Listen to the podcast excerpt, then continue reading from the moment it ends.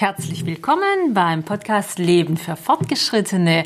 Heute bin ich in der Backstube von Monika Knape, die Backmone. Wir sind ein bisschen außerhalb von Potsdam und es riecht ganz wunderbar hier. Zu dumm, dass wir das über den Podcast nicht hören können, aber man kann es natürlich kosten in Potsdam und Umgebung. Und Monika Knabe hat sich in der zweiten Lebenshälfte entschlossen, was Neues zu machen. Das fand ich so faszinierend, dass ich sofort zu ihr gefahren bin. Frau Knabe, wie sind Sie auf die Idee gekommen, zu backen? Ich habe immer schon gern Kekse gebacken, also die klassischen Butterkekse und äh, Lebkuchen haben wir früher zu Hause gebacken mit der Großmutter und mit der Mama. Und irgendwann bin ich auf diese wunderbaren Cantuccini gestoßen, die mir ganz wunderbar geschmeckt haben und ähm, habe dann bei einer netten Bekannten mal selbst gebackene probieren dürfen und ähm, die haben mich ja wirklich glatt umgehauen. Und dann habe ich sie gefragt, wo sie die dann her hat oder wie sie das macht. Sagst ja, ich habe da ein Rezept und so, probieren Sie mal. Also kurz gesagt, ich habe das dann ausprobiert und dann wurde es eigentlich ein Selbstläufer. Jetzt waren Sie 53 und haben beschlossen, sich eben mit dem Backen von Cantuccini zusätzlich selbstständig gemacht. Sie waren vorher schon selbstständig. Wie haben Sie das angefangen? Was mussten Sie dazu ähm, an Nachweisen bringen? Wie macht man sowas? Also ich habe ein Gewerbe angemeldet, ähm, habe mir ein entsprechendes ähm, Objekt gesucht. Meine Anfangsidee war ja, das von zu Hause aus zu machen. Eigentlich wollte ich gerne ein bisschen weniger unterwegs sein und wollte in meiner Küche backen und es von dort aus vertreiben, aber das, das geht natürlich nicht und das wurde mir sehr schnell klar. Und dann haben wir ein Objekt gefunden, mein Mann und ich, und haben das äh, vom Fleck weg gemietet, weil es uns so gut gefallen hat und weil es genau passt für mich und haben eine Küche eingebaut und das ein bisschen gemütlich gestaltet im, im Eingangsbereich für die Kunden, die hier reinkommen. Und äh, ja, und dann ging das los. Und dann musste ich noch einen Sachkundenachweis erbringen, weil ich ja weil ich Quereinsteiger bin und hatte noch eine praktische und theoretische Prüfung zu absolvieren. Nachdem das erfolgt war und das alles bestanden war, konnten wir hier Einweihung feiern. Ja, und dann ging das los. Jetzt äh, schildern Sie das so, wie wenn es ganz alles logisch ging, aber Sie sagt, Sie mussten ja Hygienevorschriften einhalten, Sie mussten einen, Fachnachweis erbringen. Und Sie haben mir erzählt, dass Sie die Dame vom Hygieneamt gleich mitgenommen haben zum Besichtigungstermin. Das scheint ein guter Schach, Schachzug gewesen sein. Ja, das könnte man vielleicht so nennen, weil ich habe im ersten Augenblick gedacht, man muss sich solche Leute nicht zum Feind machen, sondern mit ihnen zusammenarbeiten. Die machen ja auch nur ihren Job und gewisse Sachen muss man eben einhalten. Und ich habe die Dame eingeladen zum ersten Besichtigungstermin und dachte mir, sie wird gleich ein richtiges Auge haben, ob das Objekt passt für meine Zwecke oder nicht. Und sie war begeistert. Und der Fachnachweis, wie macht man sowas dann? Was passiert da? Nach 50 muss man ja, glaube ich, keine Ausbildung mehr machen. Da ich schon über 50 war, als ich dieses Gewerbe angemeldet habe, brauchte ich nicht nochmal die Schulbank für einen Meister drücken, weil diesen Meister, diesen Konditormeister braucht man eigentlich, wenn man sowas macht, wie ich mache. Es gibt da verschiedene Ausnahmeregelungen und eine ist zum Beispiel, dass wenn man über 50 ist, reicht sozusagen ein Sachkundenachweis mit äh, theoretischer und praktischer Prüfung. Nichtsdestotrotz, äh, sechs Stunden praktische Prüfung, was mussten Sie da alles machen? Ich hatte ganz genaue Vorgaben. Ich hatte Cupcakes zu backen, Weihnachtsgebäck, Spritzgebäck und eben die Cantuccini und musste sozusagen einen Fahrplan erstellen, in welcher Reihenfolge ich das alles mache. Das musste vorher alles äh, schriftlich festgehalten werden, vorgelegt werden und genau in dieser Reihenfolge musste das dann alles erfolgen. Das war schon aufregend, das war auch ein bisschen anstrengend, aber es hat auch großen Spaß gemacht und letztendlich habe ich das bestanden und ja, alles war gut. Als Sie dann angefangen haben, zum ersten Mal die Cantuccini in die, die Tüten zu füllen, können, können Sie noch erinnern, wie war das Gefühl? das war toll. das war ein tolles Gefühl. Ich dachte so, jetzt geht's los, jetzt kannst du sie verkaufen, jetzt kannst du den Leuten zeigen, Mensch, guckt mal hier ein tolles Gebäck und probiert mal und so. War schon ein schönes Gefühl. Hatten Sie so eine Art Masterplan, wo Sie alles verkaufen wollten, wen Sie ansprechen? Oder ging es einfach so Schritt für Schritt? Das ging so Schritt für Schritt und ich habe einfach losgelegt. Ja, man kann sich das natürlich vorher ganz genau überlegen, das ist richtig. Aber ich habe äh, einfach so die Leute, die ich kenne, einen Freund mit einem Hofladen angesprochen und Und, und dann ging das nachher so von, von selbst. Es wurde immer weitergetragen. Ihre Schwester hat Ihnen beim Logo geholfen. Die Tüten sehen wirklich sehr hübsch aus. Äh, wenn jetzt Ihre Schwester das jetzt, wenn Sie, also wenn Sie da keine familiären Beziehungen gehabt hätten, wären das große Investitionen gewesen, so zum Starten, oder ist es alles überschaubar? Also gerade für Leute, die jetzt gar keine ver verwandtschaftlichen Hilfen mhm. haben. Ich glaube, wenn man da jetzt keine verwandtschaftliche Hilfe hat, muss man doch schon ein bisschen in die Tasche greifen. Ich kann jetzt nicht sagen, äh, in welcher Höhe. Meine Schwester ist freiberuflich, natürlich habe ich sie auch bezahlt, aber wahrscheinlich nicht in der, so wie man jetzt äh, bezahlen würde, wenn man jetzt zu irgendjemandem geht, den man gar nicht kennt und sagt, äh, ich habe hier das und das und ich möchte das bitte gemacht haben. Ja, es waren schon ganz schöne Investitionen, auch die Flyer und äh, verschiedene andere Sachen noch. Also das, ähm, ja. Gibt es denn da Möglichkeiten, sich Hilfe zu holen? Also gibt es irgendwie Darlehen oder aber Handwerks, die Handwerkskammer ist für Sie zuständig, mhm. nicht die IHK, mhm. nehme ich an. Handwerkskammer. Ja. Gibt es da irgendwie Hilfen für Menschen in der zweiten Lebenshälfte, die sich selbstständig machen wollen, analog zu Ihnen? Also ganz ehrlich, ich weiß es nicht, weil es für mich gar nicht, also es war keine Frage für mich. Äh, wir haben das alles selber gestemmt, mhm. weil ich auch ehrlich gesagt mich nicht unbedingt verschulden wollte. Mhm. Man weiß manchmal nicht, wie läuft denn so eine Sache und dann läuft es vielleicht nicht so gut und dann kommt man da schwierig wieder raus. Also das haben wir mit den Mitteln, die uns zur Verfügung standen, selber gestimmt. Also lieber so ganz klein anfangen genau. und dass immer dann genau Schritt. das wieder reinkommt, dass man dann genau ausgibt. So. Ja. Okay. Und äh, Sie haben ja im Winter angefangen. Das heißt, nahe an der Weihnachtszeit war das eine Hilfe oder war das eher schwierig, dann weil plötzlich so viel kam an ähm. Nachfrage? Ähm, der Zeitpunkt war eigentlich gut, weil zu der Zeit äh, geht es ja los mit der Weihnachtsbäckerei, so überall.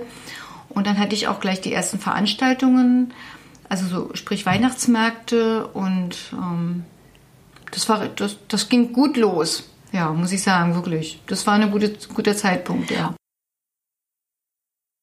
Sie gehen ja auf Spezialmärkte, die also nur einmal oder zweimal im Jahr stattfinden, aber auch auf normale Wochenmärkte. Mhm. Was ist der Unterschied zwischen diesen beiden Formen des Verkaufens? Bei den normalen Märkten hat man zum Teil auch Stammkunden und Leute, die jetzt direkt fürs Wochenende einkaufen, die ähm, gucken ganz genau, ja, was brauche ich oder brauche ich das überhaupt? Und ähm, bei den Sondermärkten sind die Leute eher geneigt, für Dinge Geld auszugeben, die vielleicht nicht auf dem Zettel stehen, sage ich mal so.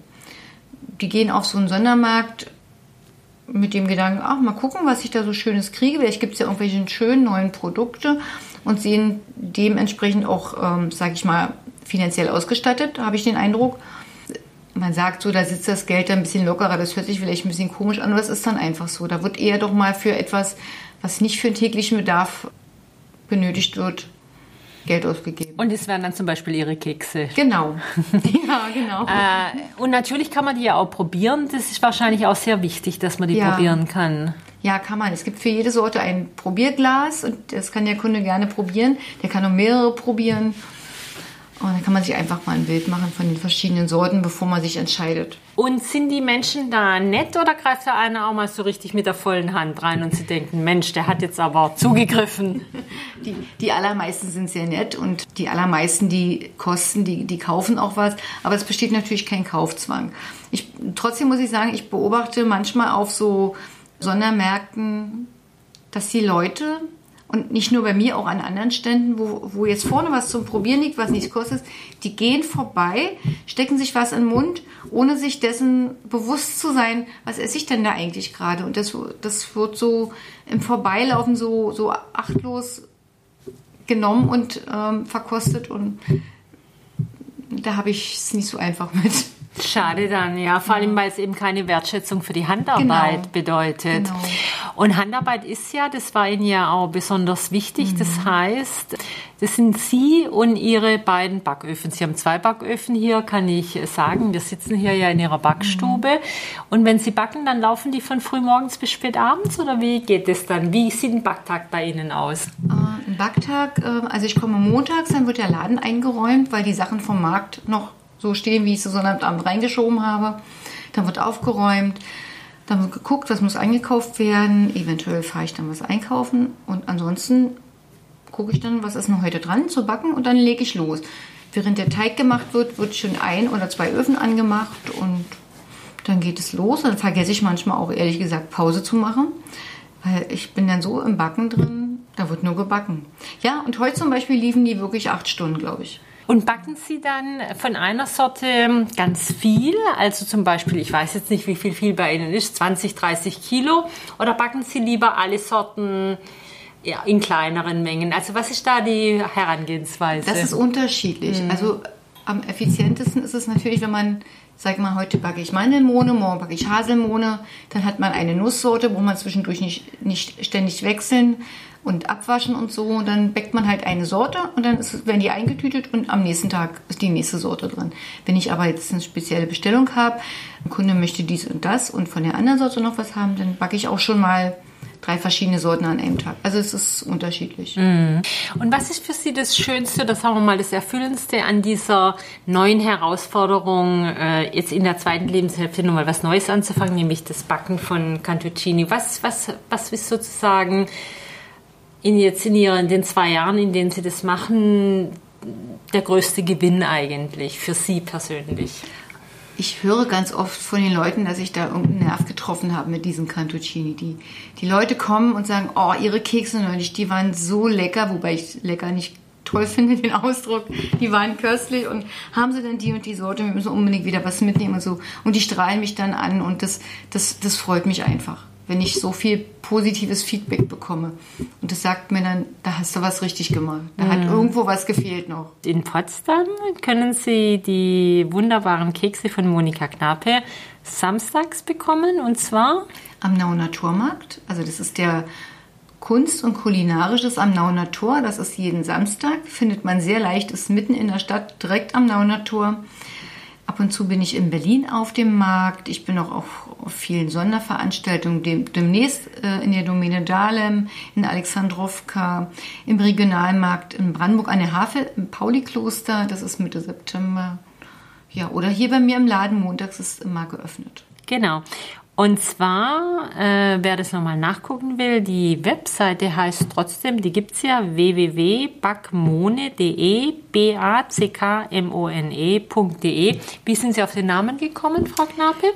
Der Name ist eigentlich von meinem Mann. Ich heiße ja Monika und ähm, in der ganz ersten Zeit habe ich ja ständig die Küche in Beschlag genommen und mein Mann wollte manchmal auch in die Küche und sagte ach, meine Backmone hat ja wieder alles in Beschlag und ich komme später wieder.